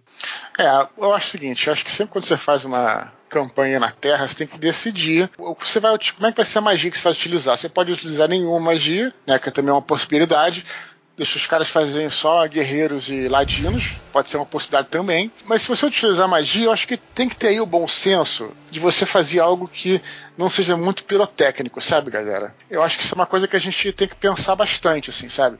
Eu acho que é possível fazer, tá? Mas, por exemplo, você. É tipo o Merlin do, do Cornel, né, Eduardo? É, é aquela coisa que você então, fica na dúvida isso. se foi magia ou se foi uma, uma, uma armação, Exatamente. uma sei lá. É, você, por exemplo, mandar uma bola de fogo, sabe? Assim, é, é algo que talvez não, não caiba muito bem, né? Agora é possível, cara. Eu até abri aqui para brincar com vocês aí, olha só. Eu fiz, por exemplo, uma sacerdotisa, uma, uma diaconisa no caso, olha só os, os spells dela, ó. Orientação de nível zero. Aquele guidance, né? É, remendar, poupar da morte. Sabe que spells são esses, né? Uhum. Sim. Nada de pirotécnico. Concorda com Aham. Uhum. Aí nós temos Sim. o nível 1. Ó, ela é de terceiro nível. Vamos recomendar para fazer. Nível 1, identify, identificar, é, comandar, abençoar, santuário, escudo de fé, proteção contra o mal. Beleza, meus amigos, certo? É, Nível 2, augúrio e zona da verdade. E aí você é, botei como clérigo daquele knowledge, né? Que na verdade te dá um bônus de expertise e tal, etc. Então, quer dizer. É isso que eu ia falar. Fazer, mas falar, tem que ter existem cuidado, magias, é, existem magias que não são pirotécnicas, né? Que você falou, e outra que não foge tanto da realidade a ponto uhum. de poder ser uma habilidade extrema, entende, da pessoa, né? Por exemplo, uma sugestão mesmo pode ser um convencimento através de conversa, sabe? Então, é, você uma pode... Uma lábia bem é, feita. É, uma lábia muito bem zona, feita. Zona da verdade. Isso, Vai... exato. Você está fazendo interrogatório ali, no caso, ou, ou as pessoas confiam em você e por isso elas não mentem para você, entendeu? Existem várias maneiras de, de utilizar essas habilidades vai muito também da narração do mestre. Porque, por exemplo, se você partir do princípio que todos os personagens vão ter uma mentalidade romana, muitas coisas que aconteceram, que eles iam, vão ver numa aventura é basicamente tecnologia é um conhecimento que aquelas pessoas têm e o romano não tem, mas ele vai enxergar aquilo como magia. E aí você narrando para ele, você vai dizer aquilo como algo fantástico, porque é como ele veria aquela situação, mas não significa necessariamente que foi feita uma magia de mago, de feiticeiro ou algo desse tipo. Saquei. Pô, que legal. Eu acho uma boa que a magia não seja realmente a magia, né? Como se fosse com a própria sugestão fosse uma coisa, uma intimidação do cara, ou coisa do tipo, né? Que convence a pessoa, né? Pega um galho que, sei lá, tá podre por dentro, mas ele parece que não tá. Aí o cara vai lá e quebra. Para quem não sabe, ele vai falar, pô, esse cara é super forte. O cara sabe que o galho tá podre por dentro. Mas você, como mestre, vai narrar essa situação pro personagem como se ele fosse super forte. Porque é como ele veria a situação. Uhum, Saquei, que legal, cara. E agora uma quest no filme do Rei Arthur. Tem uma certo momento que eles. Qual Rei Arthur? O Rei Arthur, não do Guy Ritchie que tem a Excalibur top que eu gosto. A do outro, do, que o cara que tem a cena do lago, que eles vão atirando no lago pra pegar os saxões e colocar eles no meio do, Ah, do rio para os saquei, caras morrerem. Mas eles vão pra um. Congelado? Isso. Lá, congelado? Do Clive Esse, Eu gosto desse também filme, gosto cara. dele, Eu cara. gosto Eu, também, acho muito legal Eu que eles vão, gosto. eles chegam num cara lá, que igual vocês falaram, que não tinha WhatsApp, que o cara fala, meu, é, Roma acabou, cara, você não tá sabendo? E ele fica devastado tal, porque ele era um general ali de Roma e tal. Eu fico pensando, e se vocês tivessem que resgatar uma pessoa? Essa pessoa, ela é um, vamos supor, um senador que pode ocupar uma carreira aí de cônsul. Como é que seria isso resgatando ele nos confins da Galha, igual eles foram ali no caso da Britânia, né? Não, a Galha não era nem confins, dependendo da época, né? Era bem central, assim, mas poderia colocar na Germânia, por Isso. exemplo, depois do Reno, né? Porque, aliás, tem outro, outro detalhe histórico, que a linha de defesa do Reno nunca foi ultrapassada. Porra, eles ultrapassavam, mas recuavam sempre, né? Tem até um amigo meu alemão que, brincando com ele, ele falou, ah, mas a, Alemanha eles nunca conquistaram, os romanos nunca conquistaram a Alemanha. Então, assim, ter a Germânia ali, principalmente essa linha de. de- de- era, era a fronteira do Império, né? Após o Rio Reno, e também, no caso, na própria Britânia também, que foi ocupada pelos romanos e foi conquistada, mas era sempre uma população meio mais ou menos ali, né? É, e para fins de RPG, Roma é um negócio tão amplo que você pode usar as mais variadas situações. Pô, a gente nem citou aqui, mas você tem o Coliseu, você tem a situação de gladiador, você tem Espartaco. Aí você pode também ir para nada disso, você vai para intriga. Você pega a situação que teve entre César e Pompeu, você pode envolver a intriga política, quem vai tomar o trono. Você pode fazer uma aventura no sentido de perseguição com Nero, que era um maluco é, absurdo, e criou uma série de situações onde as pessoas ficavam com medo. Enfim, dá para você fazer tanta coisa, cara. E a vantagem de você adaptar uma aventura para é, Roma é que você não precisa construir o mundo, né? Você nem vai ter esse trabalho, ele já tá Exato. tudo aí entregue para você. Vou falar uma outra coisa também, rapidinho.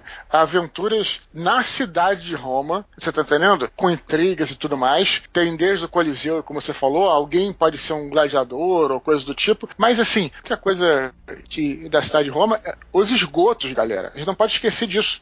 Outra coisa é que todo mundo gosta de Underdark aqui, e os esgotos, inclusive, é, estudando para essa aventura, é, no meio do fórum romano tinha um santuário que era um santuário pro deus dos esgotos, que chamava Cloaca Máxima.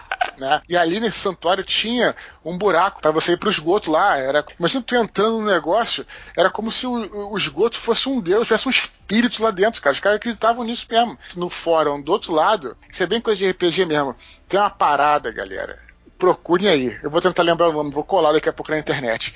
Que é um buraco, uma fenda, que é tipo um poço lá, que era fechado, que estava no Fórum Romano, e era uma fenda que não tinha fundo e ninguém sabia como é que ela se criou, essa fenda. E ficou lá durante todo o Império e República, essa parada no meio do Fórum. Caraca, meu. Eu nunca vi, nunca soube disso, na verdade. É, eu vou colar aqui e vou te falar aqui já. Se quiser até fazer um pause aí na, na edição, para eu encontrar essa Não, tranquilo. Eu, eu, na verdade, eu queria perguntar pra vocês.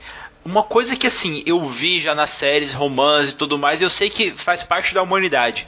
Cara, a questão de máfias, a questão de brigas em tavernas, porque Roma era uma coisa gigantesca. E então a gente não pode esquecer de falar das tavernas romanas e como rolavam apostas com os gladiadores ali, ou mesmo até brigas clandestinas durante a noite. Porque com certeza devia rolar, cara. Eu lembro do gladiador no começo que era uma vilazinha afastada que ele tava lutando. De repente, o velho gladiador lá, o dono da rinha lá, ele recebe a carta falando: Ó, nós estamos de volta à velha Roma e tal. E cara, quando eles olham aquele coliseu ali, é animal. Eu já fico pensando já colocar os meus personagens naquela arena para ter que lutar, devido a eles quererem conquistar alguma coisa, fama, ou eles serem pegos como prisioneiros, porque uma coisa que era comum ali naquela época eram escravos sendo subjugados por Roma e sendo jogados lá no Coliseu lá para lutar e eles tendo que conseguir a liberdade deles. Eu acho isso muito bacana de colocar também numa missão. Uma coisa que o, aquele seriado do Spartacus fez que é bem legal é basicamente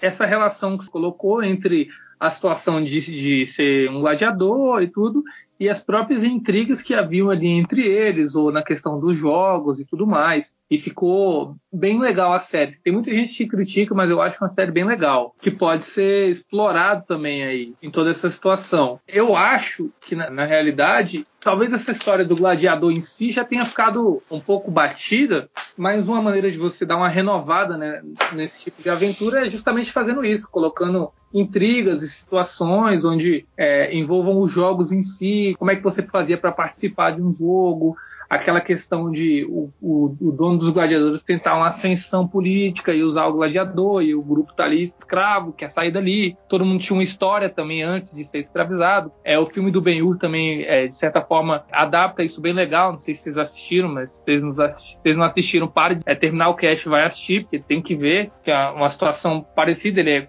pego como escravo e levado para Roma. Lá em Roma ele consegue ascender na sociedade. Enfim, é algo que dá para fazer. E no que você falou da máfia, cara, é interessante porque tem basicamente máfia dá um cast também, mas é um assunto que eu sou muito interessado. A máfia ela tem quatro origens que a maior parte dos historiadores aponta, e uma delas é romana, que é. Só para fazer um disclaimer, galera, a Taverna do Beholder Cego não tem nada contra a máfia. Aliás, se você é mafioso e tá ouvindo o cast, manda um salve pra gente e fica tranquilo que tá tudo certo. Beleza, pode continuar. Mas é, uma das origens que eles apontam foi com Roma, com essa questão das gangues que haviam, da, da, ao início dessa ideia de você pagar por proteção. E eu acho que dá para fazer algo nesse sentido também com os personagens, ué. Um grupo de RPG pode ser uma família, por que não? Uma família Muito no bom. sentido mafioso, né? Mata. Né? Sobre a questão da máfia, que incrível como as origens da máfia remontam ao próprio Império Romano, porque para não me estender muito, porque esse é uma, um assunto longo, mas Roma tinha essa coisa do patrão e cliente, né? Ou patrono e cliente, que era você padrinhava alguém. Então, por exemplo, você tem lá o na própria série Roma, o Lúcio Verinos, depois que virou senador, ou coisa assim, ou até antes, ele estava lá sentado lá e, e aí viu os clientes dele, beijava a mão, pediu alguma coisa para ele, um dinheiro, ou que ele resolvesse alguma coisa, e o cara ia lá, resolvia, em troca essas pessoas votavam nele, faziam é, claque, é, iam aos comícios dele, etc. Isso era uma relação bastante comum que tinha em Roma. Por quê?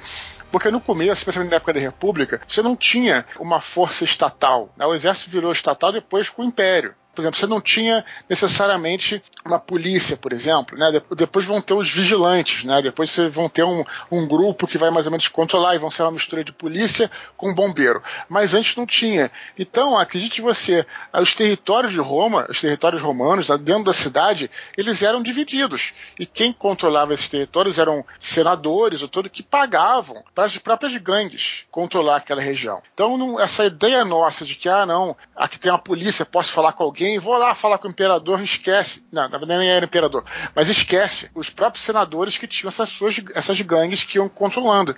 Então isso era, era uma coisa que era uma realidade a máfia, por assim dizer, não com esse nome, era uma realidade da Roma antiga também. Sim, nossa, isso é muito legal, cara. Colocar na mesa isso. E galera, aqui em off, o Eduardo me mandou a foto do Lago Curtio. Saca só a descrição do negócio. Galera, pra vocês terem ideia, é um buraco misterioso no piso do Fórum Romano, atualmente de pequenas dimensões por ter sido preenchido e coberto pelo pavimento antigo, mas que, segundo fontes antigas, teria consistido de uma fenda de uma grande profundidade. Sua natureza e importância na história antiga de Roma já estava envolta em mistérios desde pelo menos o período republicano. O nome do local parece estar associado a gente Curquia, uma família romana antiquíssima com origens sabinas. Agora imagina só, Dudu, se isso aí não é uma ligação pro Underworld, cara. É isso que eu tô Com os Drows manipulando a elite romana, cara. não, Drows não, mas de repente algum tipo de demônio aí, como vocês quiserem fazer. Dá um isso aí, cara. Dá até um Cthulhu aí, sim, tranquilo. Aí sim, eu acho maneiro, exatamente. É, é pô, é, fiquei animado, eu até anotei aqui, porque eu tô indo, eu tô indo a Roma em, no início do ano que vem, eu não sabia desse negócio, vou lá conferir pra, pra ver, ou até fazer um prometo deixar uma foto aí com vocês pra vocês postarem no, no Instagram isso do, aí, da taverna. É, cara. mesmo, a gente estuda muito de Roma e tem muita coisa que ele não sabe. Aí daí que vem. Aí quando você começa a estudar, fazer aventura tal, de RPG, você se depara com essas coisas que, porra, que maneira, sabe? Que coisa legal, assim. Sabe o que, que ia Uma ser co- massa também colocar numa aventura, cara? A galera que quer pirar um pouquinho mais na questão de magia e mitologia também. A harp, sabe aquela arma? Eu eu não sei se vocês estão ligados, é uma arma romana. É uma das mais antigas, assim. Ela é tipo uma faca curvada, é tipo uma foice, na verdade. Sim. Não. Ela é tipo. ah, Pensa numa adaga, só que a ponta dela é Sim. é, é tipo um bico. Então ela forma tipo uma Uhum. foice. É uma adaga, mas em forma de foice, assim. Cara, ela é uma arma muito citada em várias histórias de Roma, assim. É a arma que cortou a cabeça da Medusa, que o Perseu cortou a cabeça da Medusa. É a arma que é contada na história que Cronos castra Urano, sabe? O pai dele. Uhum, uhum. Então, tipo, vo- você fazer uma busca também dessa arma, de os caras encontraram esse, esse artefato, ou pelo menos um vestígio desse artefato, ou talvez falaram que existe esse arte- artefato em algum lugar, também seria bem legal juntando esses dois aspectos, sabe? Porque é uma arma muito conhecida. Por que essa arma, sabe? Poderia ser uma espada, por exemplo. Por que, que sempre usam essa arma? Então ela existe, sabe? Existem vários relatos nas histórias, assim. Outra coisa que seria legal se adaptar na mesa são diferenças de culturas. Vou te dar um exemplo. É, eles tinham o costume de quando alguém estava numa posição, é, assim, o cara fez algo muito grandioso, ele tinha o direito de usar uma roupa na cor que era uma roupa que os romanos, via de regra, em determinada época, tá? Não foi sempre, eles não podiam usar. Era só uma roupa quando você tinha feito algo muito grande. Quando César volta das conquistas dele para Roma, inclusive dão uma dessas roupas roxas para ele. Só que agora eu não me lembro qual é o povo. É, agora de cabeça, minha memória não é boa. Historiador sem memória é um negócio contraditório, mas enfim.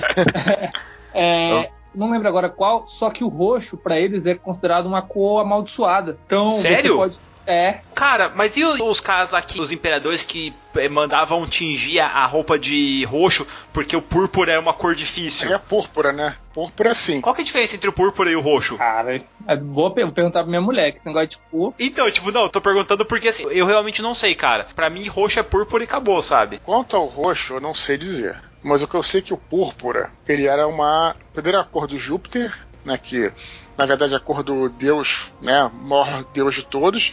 E portanto, só os imperadores podiam usar e mais, só podiam usar na época do triunfo lá, quando estavam fazendo um dia de festança, depois de voltar de uma, de uma grande guerra, onde o imperador ele era deus por um dia. Uhum. Ele Sim, podia usar- ele podia, Sim, ele podia ah, usar o saquei, púrpura. entendi. O Então, o, púrpura, roxo era a cor Isso dos aí é num período mais pra frente, né, Eduardo? Tá É, Roma é complicado, né? Que sempre tem a. Depende da época. É, então, aí o, o púrpura ele é feito com uma espécie de mais conchas que são encontradas apenas em alguns lugares.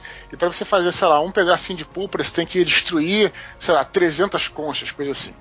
Então, o que se pode dizer da púrpura era que uma túnica de púrpura, ela era mais cara do que o seu peso em ouro. Mais cara. Se você vestisse uma túnica de ouro, seria mais barata que uma túnica púrpura. Por causa da dificuldade de encontrar essa cor, que era a cor de É. Júpiter também. O pigmento do roxo, ele é de uma cor mais magenta, sabe? Vem de, uma, de um pigmento mais vermelhado. Enquanto o púrpura vem de um pigmento mais azul. Eu não sei se isso esclarece um pouco a pergunta do Bardo, mas o púrpura ele é mais escuro, Uhum. sabe?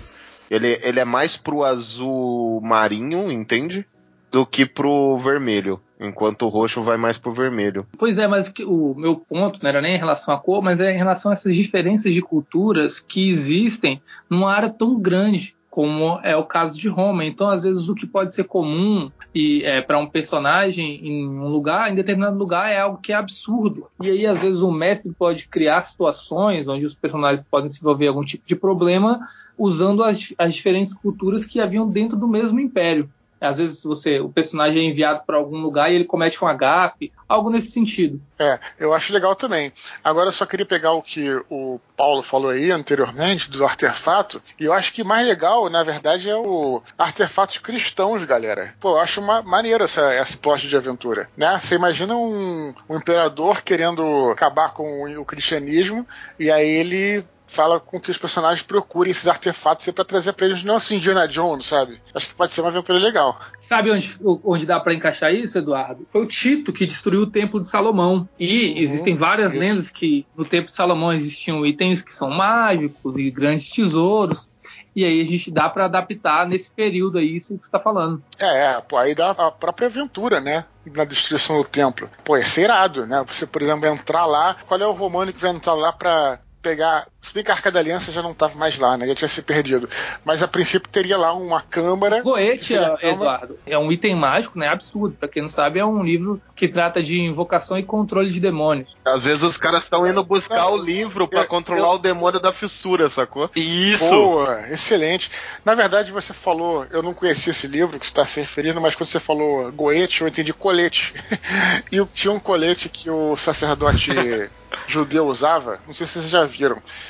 É como se fosse uma. É, parece até uma breastplate, galera. Tipo assim, sabe, um coletinho assim de metal. E nesse colete tinha várias pedras, 12 pedras, e cada uma daquelas pedras preciosas representava uma das tribos de Israel. Então já, pô, imagina esse tesouro. E aí, e também o que, que pode ser mágico nele também, né? E tava lá com o sacerdote lá na, nas câmaras lá internos do tempo de Dá para fazer uma aventura bem legal, Eduardo, porque não sei se você sabe, essas pedras, elas tinham uma sequência de cores que ela ia, se não me engano, da mais escura para mais clara, que é aquela ideia da purificação do pecado, né? E aí você cria um sistema de cores, espalha essas pedras, e aí vocês vão tentando achar essas pedras em, em locais meio que pode ser dentro do próprio templo diferentes, ou algumas pessoas tiveram acesso a algumas dessas pedras você, e o grupo tem que reunir no, no, total, dá pra fazer muita coisa interessante. Aí é mais legal porque dá pra fazer a campanha, né? Você teria atrás dessas pedras pro colete, né? E a última foi jogada dentro da fissura. Pô, tô fissurado nessa fissura aí, mano. Nossa! cara, essa fissura pode ter um demônio lá dentro fácil, cara. Tem, olha que bacana, né? Os caras têm essa missão então, eles vão até o templo de Delfos, que é onde tem o templo lá de Apolo, Apolo onde eles vão consultar o oráculo. E aí o oráculo diz de alguma forma onde é que estão essas pedras, tá? Os caras têm que ir até a Grécia, já até a Grécia pra ir pra lá. Ó, já tô expandindo minha one já tá vendo na campanha já, hein? agora, agora, já que a gente. Shimu, vai anotando aí, Shimu. Entrando nesses itens e tudo, nessa questão de magia e tudo mais. Imagina o presente da Cleópatra pro Caesar. Uhum. Se você usar essas questões de. Integração da história. Você pode expandir esse universo gigantesco. Mas agora você falou isso, sabe que eu lembrei que, segundo a história, lembro de Roma. Ah, mas, né, não bem história, mas tem aquela coisa que o Bom César foi assassinado, como vocês sabem, e a mulher dele tinha previsto, é, teria, teria previsto né? Cuidado com os idos de março, ela falava, né? Então, sei lá, pode também ser visto isso como uma presença da magia mesmo, né? E tinha magia romana também. Os trabalhos que os caras faziam lá contra mal olhado, tudo até existia mesmo na própria história, né? Mas Exatamente. eu pensei nisso como se fosse uma coisa, uma espécie do oráculo. Eu acho que ela via nos pássaros, alguma coisa do tipo, essa parada. É, eu espero que a galera que tá, tá, jogando na minha mesa não escute, mas é, é uma das ideias que já tá até pronta, que eu vou levar lá pra minha campanha, que você falou de Cleópatra, eu lembrei o que, que ocorre? Vem nessa situação aí de intriga e tudo mais. Houve uma espécie de, de, uma sequência de traições até que culminou na morte de César. Porque primeiro você tem o conflito entre César e Pompeu, tanto que Pompeu vai se refugiar no Egito e ele é morto lá. Depois César vai até o Egito, enfim, tem uma série de histórias. E também tem a relação entre Marco Antônio e Cleópatra. Só que acontece, meus personagens, a minha ideia é colocar pelo menos uma parte do grupo relacionada com um lado político, o outro lado do grupo em outro, antes de haver o conflito. E aí esse conflito vai ocorrer, não tem como mudar a história, né? E eles vão ter que se decidir se eles vão tomar partido de um lado ou não, ou se quem é que vai romper com qual lado, de quem eles vão virar inimigo, para eles meio que fazerem algo que o Cornell faz e eu acho muito legal, que é o, person o seu personagem, ele vai tomando as decisões e as decisões dele que vão fazendo com que os fatos históricos ocorram. É, tipo a própria série Roma, né? Sim, exatamente. É bem isso, né? Cara, é muito legal essa aí que nós estamos falando, mas infelizmente eu tenho que agradecer vocês para fechar esse programa, porque eu já tô querendo já marcar já um cast só sobre as guerras púnicas e outro principalmente sobre Alexandre o Grande, que vocês me deram várias ideias, cara. É, Falamos de é máfia assunto... também, viu, cara? Boa, Nossa, também. nem me fale. É, De máfia, eu tô com muito medo, Pedro, de gravar com você, que você sabe muito dessa coisa, cara. Eu tô achando que você e o Eduardo, vocês têm algum pezinho lá, né? Ah, rapaz, eu sou paladino, não posso nem me associar com criminosos, não, cara. Mas, Ô meu amigo, desde quando você virou paladino, que você era guerreiro, tio, aí você gravou mas com a gente? good, lawful good, lawful good. Mas vem cá, mas, pô, é legal, eu acho assim, que pra encerrar aí, que vocês estão encerrando, mas eu acho legal assim também pensar, cara, assim, isso que eu falei no início, de Roma como ser uma, um terreno fértil pra aventuras também e tudo mais. E que eu acho legal também, cara, do Império Romano e da República e de Roma em si, é porque ela é uma coisa meio contraditória, porque assim, espelha muito é o ser humano, né? Porque você, eu falei, na Idade Média, você tem a toda a moralidade da igreja. né? Então você tinha fazia umas besteiras, tá, mas seguia uma moralidade e tudo. Em Roma, como não tinha essa moralidade muito, você vê que eles faziam coisas. E assim como o ser humano em si faz coisas maravilhosas e faz coisas horrendas. E tudo isso se encontra no Império Romano. Desde coisas incríveis que eles fizeram, os aquedutos, aquelas coisas assim, porra, que você não acredita naquela maravilha, pô, arte, sabe?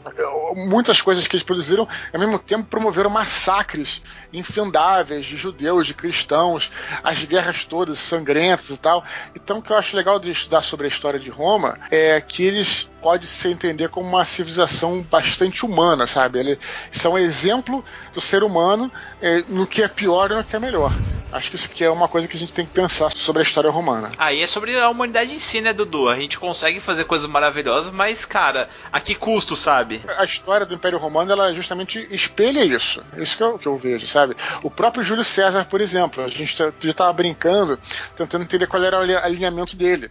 E a gente chegou à conclusão que era true neutral, né? Porque ao mesmo tempo que ele tem aquela história dele que o Júlio César ele venceu a batalha, uma das batalhas contra Pompeu e fez uma coisa diferente de todo mundo, que ele perdoou os caras. Porra, por que, que ele fez isso? Será porque ele era bonzinho ou porque ele queria. Entendeu? Essas coisas, essa zona cinzenta que traz Roma assim para essa discussão mais ampla aí. Não, mas perfeito, Dudu. Quando a gente fez a relação com as grandes empresas e com tudo, isso faz com que o, o império seja de exemplo para várias coisas, né, cara? Não só civilizações, sabe? Os caras erraram em N sentidos e acertaram em ou- muitos outros, sabe? E às vezes um- uma história como essa, tão gigante quanto a história de Roma, você não precisa passar pelas mesmas situações, você pode aprender com o que os caras fizeram, entende?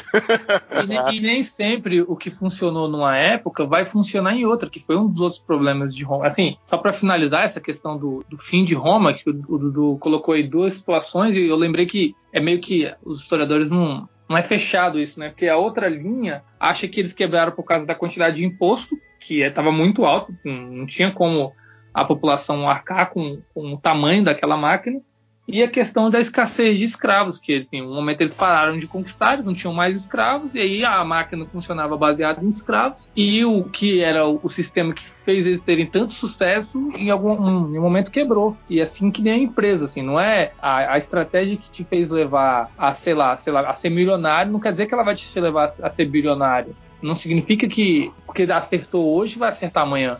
É, com certeza. Com certeza, Pedrão. Cara, queria agradecer muito a vocês de terem retornado à taverna aqui. É sempre um prazer receber você, Pedro, você, Dudu, aqui na taverna. É, meu, queria saber um pouquinho dos seus projetos aí, Dudu. O que, que você tá fazendo ultimamente? Pode falar pra galera? É, posso, vocês sabem, estamos trabalhando aí nas próximas aventuras aí do, de RPG que serão lançadas. Eu acho que até o final do ano a gente tem alguma novidade aí pra lançar aí o Andrés e Shimu nesse ramo aí do RPG do Filhos do Éden, dos Anjos e tal. Cara, a gente adora, velho. A gente joga tudo aqui. A gente só ainda não conseguiu, no caso, eu não consegui ainda o autógrafo do Dudu no Filhos do Éden, mas eu chego lá, cara. Tô ligado que Não, se tudo der certo, a gente ano que vem a gente Qualquer vai versão gente offline lá no lá, Rio, mano. cara. E, e você, Pedrão? Cara, pra mim é, é sempre um prazer, assim. Teve uma hora aqui que a gente tava conversando que meio que eu me lembrei que a gente tava gravando um cast, cara. A conversa tava tão legal que parecia uma conversa entre amigos mesmo. Essa é a, é a sensação que eu tenho quando eu gravo com vocês, sempre é muito legal. É, foi legal demais gravar com o Eduardo, né? Não tinha gravado, só conheci aí do, dos livros. Então foi, foi muito legal para mim. Uso a prisão dele, só que a prisão dele lá na minha campanha, ela, quem manda ela não são anjos, são anões. Mas enfim, muito legal. Tá baixando o nível aí do jogo. Tá baixando o nível. Sacanagem, mas Bardo, aumenta esse som aí, cara, que eu vou ali pegar meu grade, buscar meu escudo, que eu tô pronto pra batalha. Até mais, galera. Até o próximo cast. Falou, galera. Tchau, tchau.